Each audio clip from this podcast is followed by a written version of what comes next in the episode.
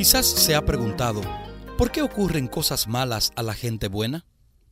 Desafortunadamente vivimos en un mundo que está en rebelión contra Dios. El pecado entró al mundo y trajo todo lo malo que existe en nuestro planeta. Dios ha prometido que destruirá la obra del pecado y nunca más volverá a repetirse la tragedia que vive nuestro planeta. Entonces el rey dirá a los de su derecha, Venid benditos de mi Padre, heredad el reino preparado para vosotros desde la fundación del mundo. San Mateo 25, 34. Dios no ha prometido un jardín de rosas en esta vida. Jesús dijo, si el mundo os odia, sabed que a mí me ha odiado antes que a vosotros. San Juan 15, 18. Es bueno que recordemos que, por ahora, Satanás ejerce un gran control sobre el mundo.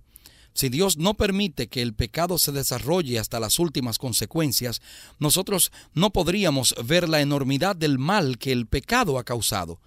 Pero el reino de Satanás llegará a su fin. Esta es la promesa de Cristo. Ahora es el juicio de este mundo. Ahora el príncipe de este mundo será echado fuera. San Juan 12:31. No todo es justo en este mundo, pero gracias a Dios muy pronto disfrutaremos de un mundo mejor. Todos tenemos preguntas. La Biblia tiene respuestas. Les acompañó el pastor Domingo Guzmán.